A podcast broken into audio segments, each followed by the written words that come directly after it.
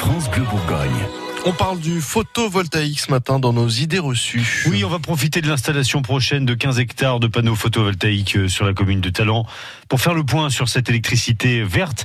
Il faut savoir que euh, dans ce projet, pour la première fois en Bourgogne, euh, les, habitants vont pouvoir participer financièrement à partir de 500 euros.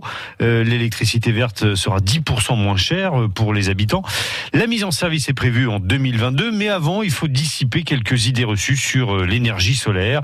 Du coup, Philippe Popper en a soumis trois à l'adjoint au maire de Talent en charge du projet. Bonjour Cyril Gaucher. Bonjour. Première idée reçue sur le solaire, investir dans les panneaux solaires en Bourgogne, c'est de l'argent perdu parce que du soleil, on n'en a pas assez en Bourgogne.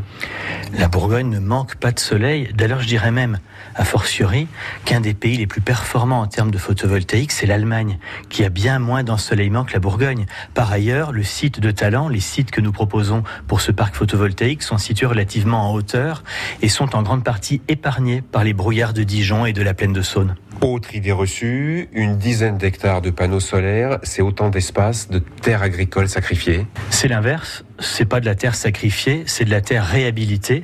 C'est de la terre qu'on va magnifier, bien au contraire, puisque notre parc photovoltaïque va s'implanter à la fois sur une ancienne décharge, et c'est la meilleure façon, au contraire, de redonner vie à ce site et véritablement qu'il ait un sens écologique. Et l'autre terrain est l'ancienne zone de stockage des déblais de la Lino, qui là encore n'abrite aucun chêne millénaire et aucune plantation de qualité, puisque ce n'était qu'un terrain rempli de gravats. Ces terrains vont trouver là une vraie vocation à la fois euh, énergétique et également de biodiversité, puisque qui dit photovoltaïque dit évidemment pas de traitement chimique, pas de pesticides, aucun traitement de la terre et on s'aperçoit autour des sites photovoltaïques qu'une vie très diverse prend, forme au gré des années. Dernière idée reçue, le solaire, c'est de l'énergie propre aujourd'hui, mais à la fin du contrat, dans 30 ans, il vous restera les panneaux solaires et ça, ça devient du déchet encombrant. Ça, ça a peut-être été vrai il y a 30 ans, justement.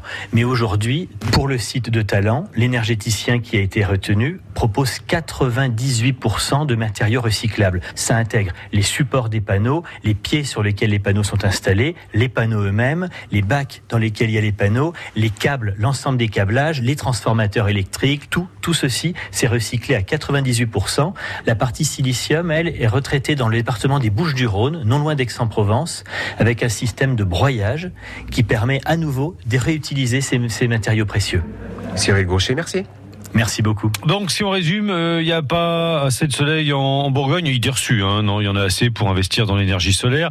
Les panneaux photovoltaïques euh, ne mangent pas forcément des terres agricoles. Et enfin, en choisissant le bon opérateur, tout comme le matériel, hein, euh, tout est tout est presque, tout ou presque est recyclable.